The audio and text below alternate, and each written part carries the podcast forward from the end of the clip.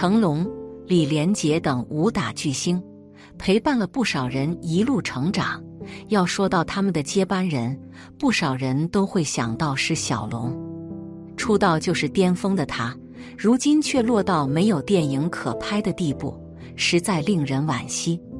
一九八八年出生在郑州的释小龙，本名叫陈小龙，从小便被父亲送于少林寺学习拳脚本事，后拜师是永信，从此跟随师傅开始学习少林武功。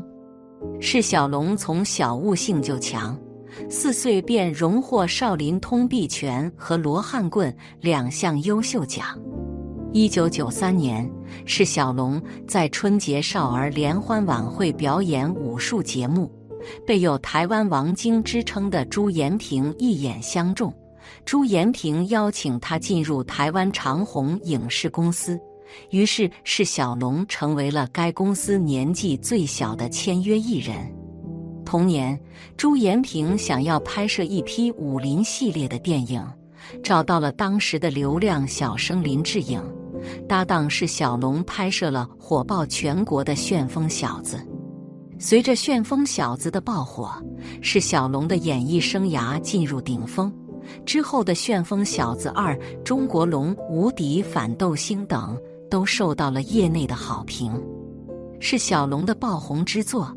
大家都说是《旋风小子》，可他突然不红了，又是因为什么呢？大概很多人都很纳闷。为什么事业上升期的释小龙突然就从大众的视野里消失了？身为童星的释小龙其实演戏范围很窄，这一直是释小龙的痛点。且良师朱延平的武林系列电影也随之结束。知道自己表演范围受限的释小龙，便暂停了自己的演艺生涯，随即前往美国开始上学。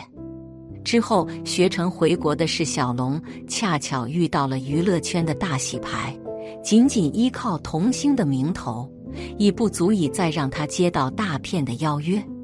于是他开始在各类综艺节目及一些鲜为人知的电影中出现。释小龙成年后的演艺生涯一直不太如意。新生代的武打明星中，释小龙一直被冠以“武打童星”的标签。释小龙曾不止一次在综艺节目里说过，希望大家看到一个全新的释小龙，而不是童星释小龙。近几年，释小龙一直在尝试各式各样的角色，不再一味的只寻找武侠类的剧本，并开始在各大综艺上出现。担任嘉宾，试图给大众留下新的印象。也许在我们的印象中，是小龙还是那个身穿挂袍、脖带挂珠的少林小子。但我们也不该否定他如今的改变，毕竟释小龙也才三十四岁，这应当是一个武打明星的黄金年龄段。观众更加期望他能带来更多的动作电影。随着成龙。李连杰、洪金宝等武打明星逐渐远离娱乐圈，像是小龙这样的年轻一代武打明星就有了更多的机会。二零二一年算是释小龙一个全新的开始，第一次担任了动作导演，可以说这是转型的第一步。释小龙算是同代武打明星中武功较好的了。不少的动作电影也开始陆续找释小龙担任主演。其实，相较于小时候的俏皮可爱，如今成熟稳重的释小龙更有一股正义凛然的豪气。现在的释小龙没有任何绯闻，自与何洁分手后，释小龙一直就处于不冷不热的状态。希望释小龙在演艺事业上更上一层楼的同时。也祝愿他可以早日找到自己的另一半。释小龙的武功是值得被肯定的。如今的片约虽然不多，但是他还是做着自己喜欢的事情。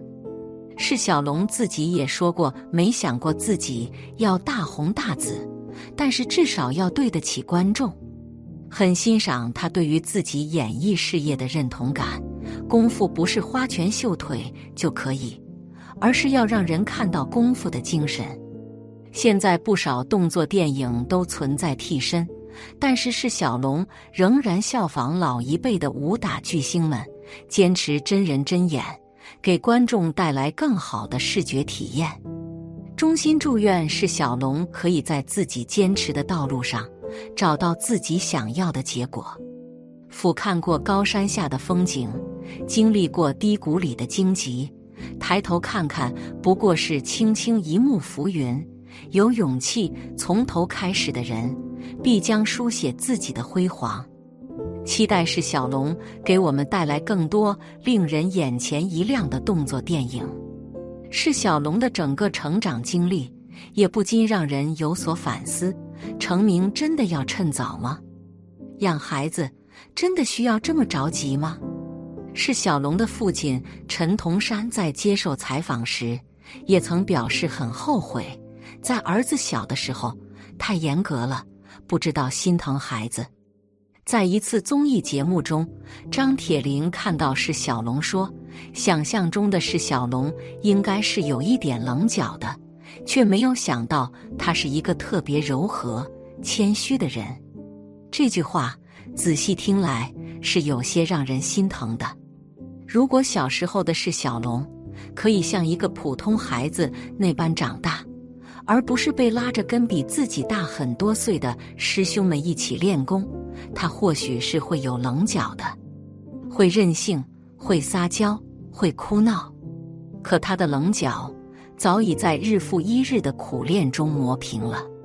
至于谦虚和客气，这也是因为他小小年纪，常在剧组里和年长的前辈们在一起相处，被迫养成的性格。这虽然没有什么不好，但是对于一个孩子来说，过早的懂事，细细想来也多是心酸。童年是一个人一生中最重要的时光，最难忘的事、最美好的事都发生在童年。那些幸福的时光会成为滋润我们一生的蜜汁。可有时候，家长只顾着赶着孩子往前走，拼尽了全力。看似赢在了起跑线，却忽略了路上所有的风景。是小龙的成长故事，也给了我们一些启示。我们应尊重孩子的成长规律，让他们在该笑、该哭、该玩的年纪，尽情的去当一个孩子，而不是拔苗助长，将他们催熟。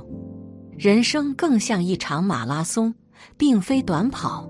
如果在最需要用力时，后劲而不足，岂不是太可惜？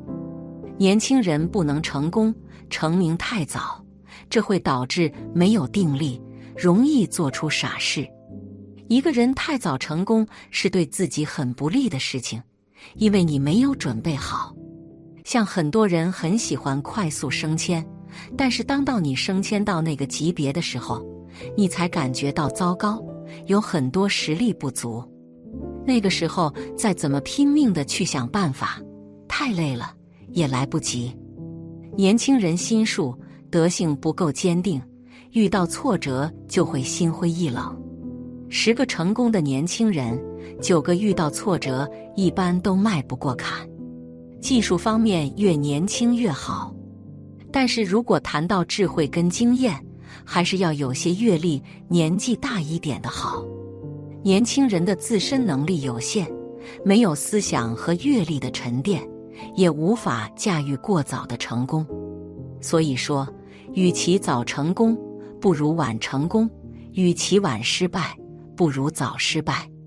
曾国藩曾说过：“少年经不得顺境，中年经不得闲境，晚年经不得逆境。”人生有他该有的各种阶段。要配备各种不同的心态，正如国学大师王国维所说：“年轻时好似昨夜西风凋碧树，独上高楼，望尽天涯路。”年轻人主要的境界是在于立，即立志、立身、立德。所以，我们年轻人要有不惧挫折和困难的好心态，要能认识到年轻经历挫折是常事和好事，挫折是成功的垫脚石，所以曾国藩才会说少年经不得顺境。在成名要趁早方面，张爱玲就是一个很好的例子。张爱玲的文学创作取得了巨大的成功，但相比同时代的大作家来说，他的人生不尽人意，甚至让人感觉凄凉和悲惨。年仅二十多岁的张爱玲文思如泉涌，写下了许多著名的小说，一时名声大噪。她在尽情的享受成功的快乐的时候，仍旧不忘说：“个人即使等得急，时代是仓促的，已经在破坏中，还有更大的破坏要来。”我最常用的字眼是苍凉，那是因为思想背景里有这种往往的悲惨的威胁。没有一件情感不是千疮百孔，应该说，他已经感觉到自己即将到来的无穷的后患。他张扬的性格和优越的生活环境，注定了他漂泊的一生。所以，他在自己的文章中流露了对生活的迷茫和不解。自己的一生注定以失败而告终，与胡兰成婚姻失败，在美国与比他大二十九岁的过气剧作家结婚。他在执着的追求一份完整感情时，他知道我将只是猥亵了。一九九五年九月八日，张爱玲一个人在纽约的公寓孤独的死去，恰逢中国的中秋团圆佳节。在孤独和寂寞中终此一生。试想一下，如果张爱玲在四十岁之后成名，会是一种什么情况呢？找一个平凡的男人结婚，生儿育女。年轻人成功太早，并不是好事，因为不是用挫折和失败堆砌起来的成功，不牢固。我们也会看见身边很多人是年少有为，但是中年。老年时期又下场凄惨，曾国藩告诫年轻人：用功不求太猛，但求有恒，切忌早成早夭。一个人很年轻就成功了，成功的光芒会遮住他的眼睛，会拖住他的步伐，让他没有动力去继续学习。因为你成功了，就会有很多人在你身边说一些恭维你的话，这对于你是非常不利的。年轻人血气方刚，干劲十足，又求成心切，所以经常会用功太猛。在曾国藩看来，这并不可取，因为他更看重一个人持之以恒的能力，而不是三天打鱼两天晒网。老话说得好，贵有恒，何必三更起五更睡？最无益，只怕一日暴十日寒。看一个人的人生，不要看开头开得多么好，要看能不能善始善终。人活八十岁，身体健康，儿孙满堂，这是人生最大的幸福和快乐，是最完美的人生。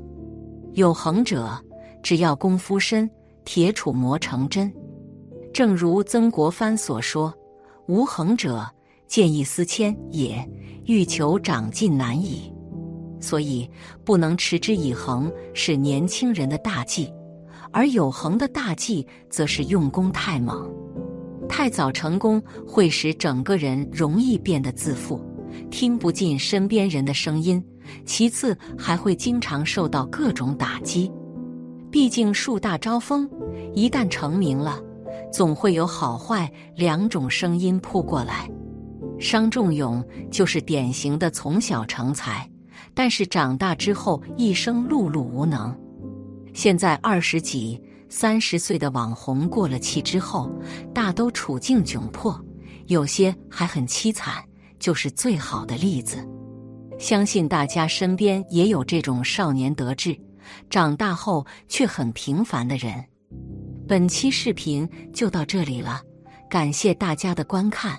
如果您喜欢这个视频，记得点击订阅并分享给您的朋友。我们下期再见。